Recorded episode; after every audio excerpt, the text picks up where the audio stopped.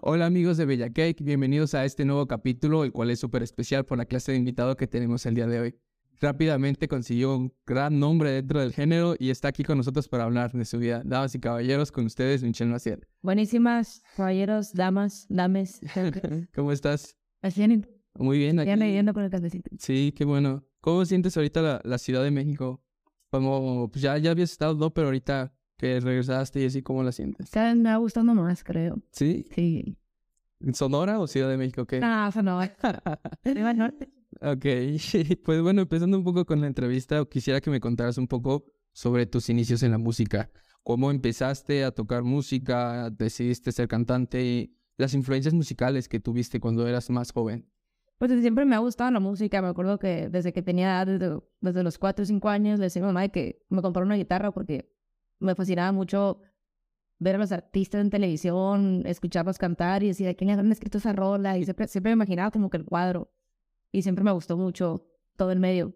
Pues siempre me regalaba guitarras de juguete hasta que una vez en una Navidad cuando me harté de pedirme, tenía como 13 años, imagínate. Me sorprende con una guitarra eléctrica y la agarro y la toco y digo, bueno, mames, esta, esta cosa no se está tocando sola, ¿qué pedo? Ujú. Y ya me meto a, a aprender en YouTube, en, en, en Safari, lo que se usaba en ese entonces. Y empiezo a aprender y empiezo a componer mis propias canciones ya como a los 13, 14 años. Ahí haciendo la loco con la pura, con la pura escala de sol, componía todas mis canciones. Claro. Después entré a tocar un- a un grupo musical. Eh, pues allá en mi ciudad. Era, era tipo como rock, tocaba la guitarra y cantaba. Y después dije, güey, ¿por qué no sacar mi primera canción?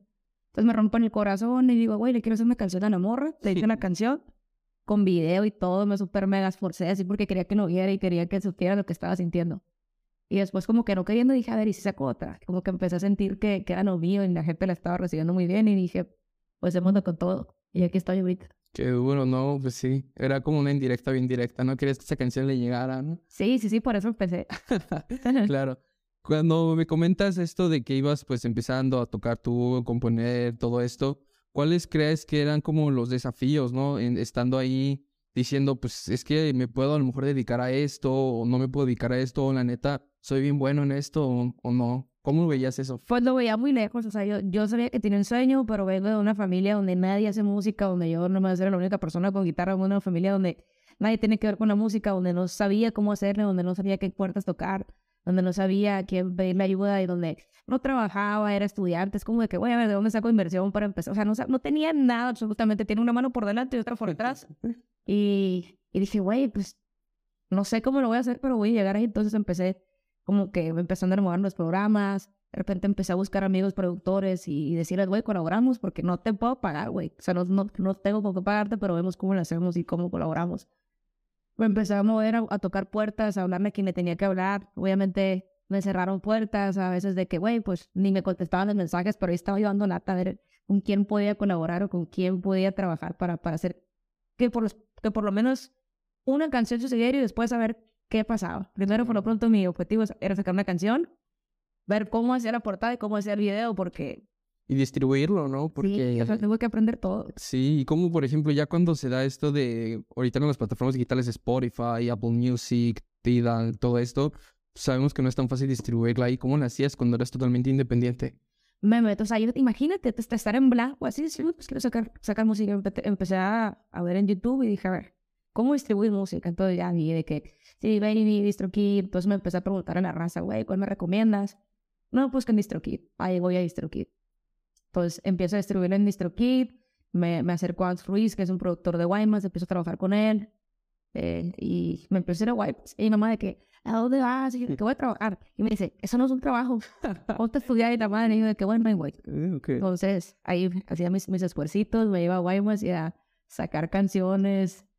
eh, me iba con un amigo, nos seguíamos y para mí a lo mejor, o yo estaba muy feliz con eso. Qué bueno. ¿Y tú ya en qué punto decidiste? Ya sabes qué, me voy a dedicar a esto, ya chingar a su madre todo, voy a hacer música. Pues estaba, estaba como en el noviembre cuando quedé en Pan Norte, o sea, yo estuve jodiendo y jodiendo en TikTok, subía como 10 videos porque yo quería ir a cantar a Pan Norte. De repente mis rolas empiezan a viralizar y empiezan a llegar al millón de visitas sin meterles un peso, o sea, a la portada dije yo, güey, no puedo estar rompiendo la cabeza y pagando videos, ahorita no tengo para invertir. Dije, Claro. "Chingue su madre, empecé a hacer los videos yo con, con editarlos, con las patas como podía, las portadas también, estudié diseño gráfico, no me quedaba Ah, entonces, pues ahí se veía mis entones, sacaban el jale. Y dije, chingue su madre, va a sacar más rápido y con lo que tenga en la mano. Entonces empezaron a viralizar las canciones y dije, güey, es una pinche portada que no me costó nada. Está del culísimo. Hice un video donde le puse la pura letra, güey, porque no tengo para invertir efectivamente en un video y pum, el millón de visitas y la gente tratándose la canción y dije, güey, ¿qué está pasando? Aquí soy. Entonces saco otra canción y vuelvo a pegar en TikTok y le digo mamá de broma, ¿cuántos, cuántos vistas tienes que tener para dejar yo de estudiar? No, pues tú, tipo, nunca me obligó. Mamá, pues tú puedes dejarlo cuando quieras, pero pues no te lo recomiendo. O se sabe que, que está cabrón también estar en la industria y, triunfar o estar en la carrera. O sea, no te hablo de triunfar, nomás ponte en la, para estar en la carrera y pues un pase. Total, ¿qué digo? La chingada, güey. Si tengo un plan B, estoy planeando en fracasar en mi plan A. Me queda un semestre de la escuela. Y dije, pues chingue su madre escuela, maestros, adiós. Este, muy bonita convivencia y todo, pero me tengo que ir a cumplir mis sueños y prefiero cagarla y estar en la mecedora a los 60 años diciendo, ¿cómo la cagué, pero cómo me divertí? A estar haciendo lo que no me gustara. Claro. Entonces, así. Ok, cuando ya tomas esta decisión, tu familia y amigos, ¿qué te dijeron? Porque pues me cuentas que tu mamá te decía como, no, a veces no es trabajar.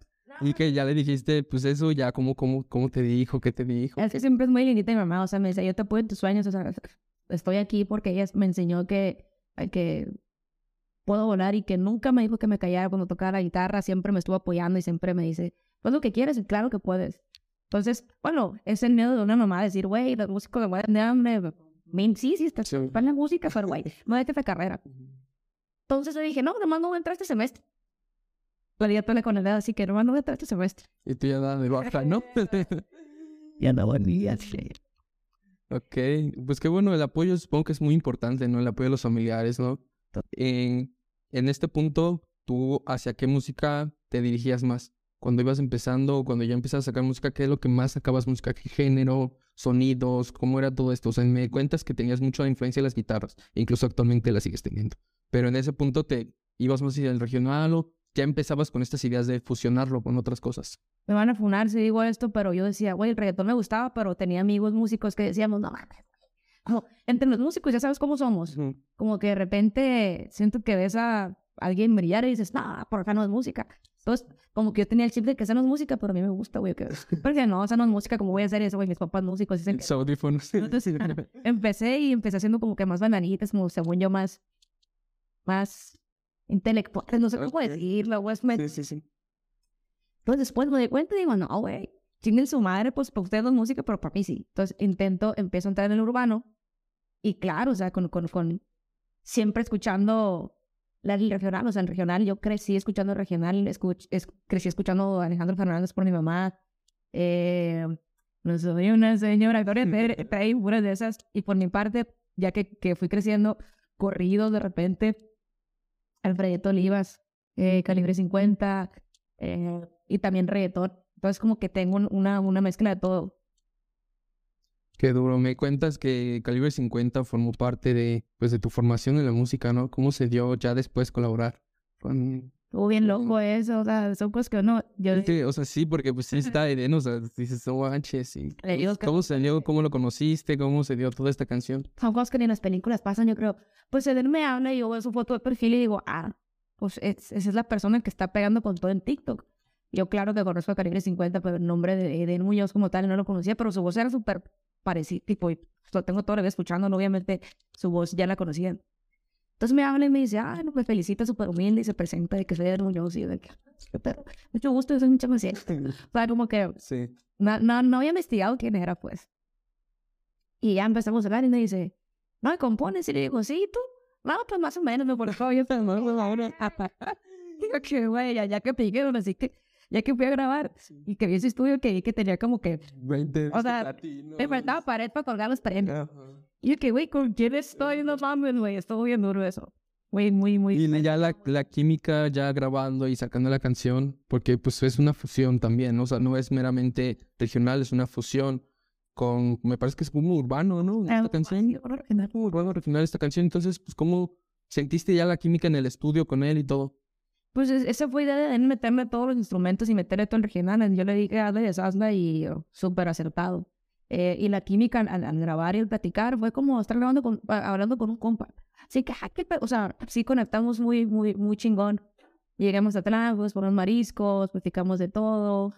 Eh, fue, creo que fue muy casual, o sea, creo que fue muy, muy, muy humano. Qué. Me comentas también que TikTok formó una, o sea, te ayudó mucho a crecer, ¿no? ¿Cómo consideras que es esta red social para los artistas o los músicos? ¿De qué manera los apoya y como qué les dirías a las personas? ¿Cómo usar esta red social para incrementar tus números en la música? Yo creo que en 2023 es, es, me atrevo a decir que es de las plataformas más importantes y es esencial para un músico y más si vas empezando. Y creo que para conectar y tener más números es ser uno mismo. O sea, simplemente de- dejar de tener miedo y subir lo que tengas que subir. O sea, no tienes que ser igual a los demás. Claro que se van a agarrar inspiración, pero al final de cuentas, que no te dé miedo subirte y subirte hablando y subirte explicando tu canción y, y siendo tú mismo. Creo que esa es, esa es la clave, ser uno mismo. Qué duro. Pues es que si tú tienes mucha, o sea, yo he visto, tienes mucha química con las redes sociales, se te da muy bien hacer TikToks, hacer Reels, se te van virales y todo. ¿Por qué crees, que- o sea, crees que se deba a que eres tú mismo o...? Es que a veces a las personas se nos olvida que tenemos el superpoder de ser nosotros mismos, o sea. Y lo perdemos y decimos, güey, yo me quiero ver full. Quiero aparecer en mis historias y quiero. Y digo yo, güey, a lo mejor tengo que aceptar que soy cool, pero no ese estilo. A lo mejor soy cool y mi personalidad es otra. Exacto. Y cuando dejas de tratar de encajar y eres tú, te das cuenta que para todo hay mercado, o sea, todos tenemos algo que nos hace especiales. Claro. En tu música, ¿en ¿cómo te inspiras para escribir y componer todas las canciones que haces? Porque son letras bien llegadoras, bien letras así. Y si esto lo escribió más bien para mí, ¿cómo? Yo no le conté mi historia y lo escribió. ¿Cómo le haces para escribirlo? Pues es justo, o sea, creo que ayer estaba en el estudio con Zach y luego puse un, un, un, un- pianito y empecé a llorar de que, güey, o de quedarme me- bien ridículo yo porque es- estaba escribiendo una letra y me entró el sentimiento con el sonido y con lo que estaba cantando y empecé a llorar así de que se salen las lágrimas una. Y justo eso, o sea, que creo que conecto, a veces mm, yo no soy de, en mis relaciones, decir, oye, ya te voy a cortar porque hiciste esto, esto y lo otro, yo nomás digo, oye, ya me voy, adiós, que te vaya bien. Ok. Pues me quedo todo Sí, sí, sí. me lo- se me queda todo atorado aquí. Y al momento que llego al estudio, digo, ahora sí voy a decir todo, ¿sabes? O sea, lo canalizas, ¿no? O sea, no te quedas, en lugar de sacarlo en una almohada, tú lo sacas en un lápiz y en un papel y monetizas y sacas dos. Sí, o sea, en lugar de decirse a una persona o a, o a alguien o a mis amigos, digo, güey, me urge decírtelo, pues no te lo voy a decir así, te lo voy a decir por medio de una canción. Sí, sí, Que Entonces- mil- un millón de personas van a escuchar y tú también lo vas a escuchar y vas a saber qué puede para ti. Entonces yo hago eso, o sea, hago lo que no le puedo decir a una persona por, por, pues por no sé, por no quererme sentir pendejo. Agarro y lo escribo en un papel y digo, güey, pues es una canción, tómala, si te queda el saco, o déjala. es mi trabajo, ¿sabes? Como no, ya, ya no, ya no pierdo tanto. Ya es, es una forma de ganar hacer canciones. Si ya perdí, si ya te perdí a ti, por lo menos voy a ganar una canción. Claro, y que alguien más pueda identificar, ¿no? Sí. Y está muy duro eso.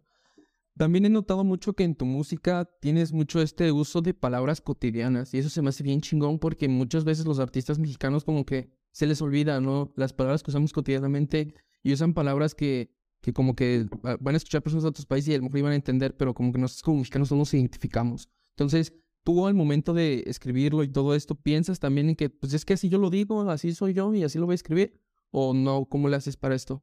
Pues desde que empecé en la música, desde, mis primeras canciones, te puedes dar cuenta que siempre están como que esa forma de hablar. Eh, y no sé, empecé a decir, güey, ¿por qué no? O sea, como que la gente le tenía miedo de decir, Está por Chingado, chingado, güey. chingón, güey. Ajá, qué pedo en las canciones. o sea, y es que es justo, yo le digo, güey, es que es música mexicana, no es como, güey. pues, O sea, yo todos los días, si me cuentan las palabras que digo, ¿qué pedo? No sé cuántas, pero son muchas. Y cuando digo, güey, o sea, güey, está todos los días en mi vida, chingado, ¿qué pedo? O sea, todos los días digo esas cosas y digo, ¿por qué no incluirlas? Al inicio me daba miedo y las sacaba y decía, ay, chica. Pero una influencia que, que me hizo mucho animarme a hacerlo fue Maverick con Fuentes Ortiz. Entonces dije, güey, si Ed Maverick lo hizo y está conectando bien cabrón con la gente y nadie lo está haciendo, estamos dejando nuestro superpoder de ser mexicanos, estamos dejando para querer ser puertorriqueños y para querer ser Exacto, De- colombianos, argentinos. Cuando nosotros tenemos un lenguaje, o sea, nosotros tenemos nuestras propias palabras que fuera de nuestro país no se dan tanto y nosotros podríamos hacer que ellos casi que las dijeran. Eh, nosotros externarlas ¿no? No, a, a través de la música y que ellos ya después digan, güey, y todo eso, Pero no, luego los músicos aquí en México dicen, no, es que... Ah, eso es lo chilo, güey. Eso es chilo porque ellos defendieron sus ciudadanos y porque lo pusieron arriba y si nosotros hacemos lo mismo, a lo mejor después van a estar haciendo nuestras palabras. Exacto. Es pues, como un gato queriendo ser el mejor perro. Güey, nunca vas a poder ser el mejor perro. Puedes ser el mejor gato, no el mejor perro. Es lo mismo. No, no sé. Sí. Hay que, que primero aprovechar. Sí. También, pues vi que tu canción Ando con U está rompiendo, sigue rompiendo, ando bien U, perdón. ¿Cómo se dio esta canción? Llegó al número uno, igual en la radio aquí en México. Cuéntame cómo se dio esta canción. Pues es, siempre es la misma siempre. Llegamos al estudio y me gusta contar la historia que, que vamos a contar. ¿Serie personal o...? Sí, no, siempre me gusta que sea personal. Pero siento que cuando cuento una historia personal me, me, me pongo mal, así es como que, güey, me urge que la sepas y me urge ponerla en el papel. Llego con, con JS y con Anu, Anu Mix, entonces les digo, güey, pues esta idea, sacamos unos acuerdos en guitarrita y empezamos a escribir después de que les conté la historia y, y salió así como por arte de magia. Pero bueno, y metes mucho esto de los bajos, ¿no? Del urbano. Y eso me mama. O sea, neta, está muy chingón eso porque justamente es... Yo honestamente cuando escuché tu música dije, güey, esto es otro pedo. O sea, esto es muy diferente. Y yo te lo digo, yo he escuchado música toda mi vida. O sea, llevo más de 20, como 15 años escuchando música. Y nunca había escuchado algo así. Y, y cuando yo escuchaba los bajos, te llegan y te dan como ese... Esa vibe de urbano, pero a la vez con lo regional, con las guitarras y resalta mucho tu voz, cómo entras en el video y todo, y la neta no, sí, me gustó bastante. Aquí yo este, sacando todo. y bueno, ahorita sacaste tu canción, similares. E igual es una mezcla, me parece, pues suena como un poco más pop, un poco más como urbano, todo esto. Cuéntame a qué se debe el nombre, cómo se dio esta canción, cuéntame de esta Es canción. una historia muy chistosa porque estaba con mis compas y yo traía el corazón, de cuenta que recién roto, ¿no? Llego y les cuento, no, güey, pues ya, ya en las últimas con, con, con mi ex, ex, mi ex Casian, le digo, güey, tengo un chingo sin verla. Luego le dije que iba a ir a verla y me dice que tiene una boda. Que nos vemos el otro día. Y dije, fue como que, güey, o sea, yo tenía una boda en, en, en diciembre y cinco meses antes de que ibas a la boda conmigo. Sí, todo lindo, yo me rompió el corazón. Me rompió el corazón porque dije, güey, si yo hubiera sido vato, yo hubiera sido su pareja, bueno, invita, pero como soy, Ajá. pues al al final de cuentas soy lo que soy, ¿no? Sí, pues claro. Digo, pues, me, le, le, le- está en el closet, no me lleva, pues no quiere salir del closet. No fue para decirme, oye, güey, ¿quieres venir a la boda? A lo mejor yo le iba a decir que no, ¿sabes? Eh, y me agüité y dije, güey, mínimo se hubiera hecho un tiempo, nada. Entonces dije, qué loco, güey, nunca me invitan a las bodas ni meto familiares. Y estaba súper triste con mis compas, así casi llorando, así con lágrima de, lágrima, hermano. Y empezamos a cantar y mis compas les dan tonto. Y como que les dio risa, les dio risa la historia mientras yo estaba con el corazón apachurrado. Y empezamos a tirar barras a lo pendejo. Y tiramos una barra muy cruel, que no la puedo decir aquí por respeto a la, por respeto a la persona. Pero bueno. Eh, bueno, entonces empezamos a reírnos de la historia y luego dice Luis Min, la persona con la que la compusimos. Dice, ¿qué dice?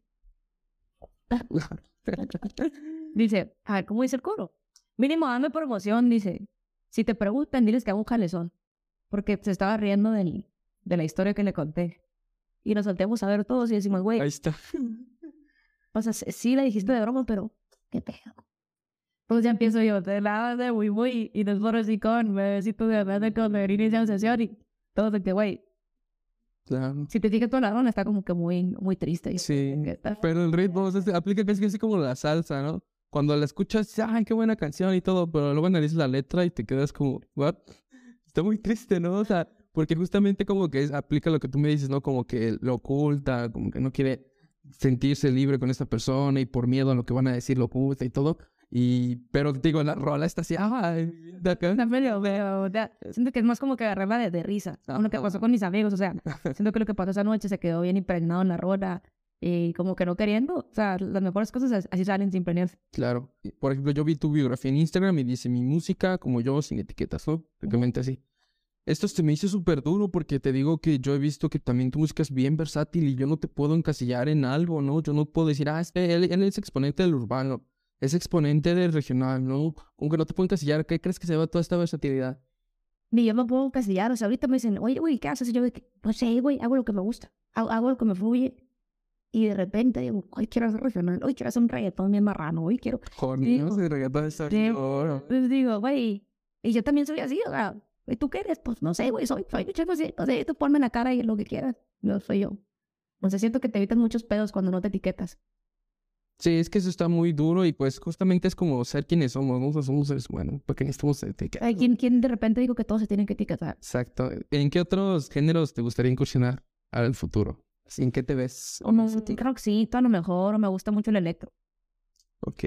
Pues bueno, ya casi para terminar, ¿algún consejo o recomendación que le quieras dar a los jóvenes que están empezando a hacer música y que pues no saben bien qué onda con la vida? Yo siempre digo lo mismo y siempre me preguntan, ¿cómo lo hiciste? ¿Cómo le hago? Dame un consejo. Mira, eh, un consejo, no hay receta secreta.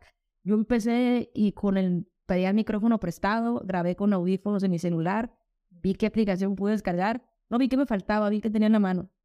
Entonces, e- eso, ve qué tienes en la mano y no te preguntes cómo hacerle y cómo vas a llegar al, al top. Primero pregúntate cómo llegar a la primera escanera y ya que estés en la primera, te va, se te va a iluminar para llegar a la segunda y después a la tercera hasta que no te des cuenta y estés arriba. Solo tienes que, que empezar a hacer las cosas y las puertas son las que te van a empezar a abrir. Con lo que tengas en la mano, no te pongas a ver qué no tienes, porque si te pones a ver qué no tienes, nunca vas a empezar. Pues qué duro, aquí ya lo escucharon. Te agradezco muchísimo la plática, creo que estuvo muy buena y pues vayan a escuchar similares. Michelle Maciel. Ah, espero que ahora se me metan en las bodas, señor ¿verdad? Es lo único que pido. y- Después de esta canción yo creo que Esto más por esa la canción. Es que porque sea, Bueno amigos, vayan a seguirlo en todas sus plataformas digitales. como- ¿Cuáles son tus redes sociales? Maciel Música, Michelle G. Maciel. Vayan a seguirlo.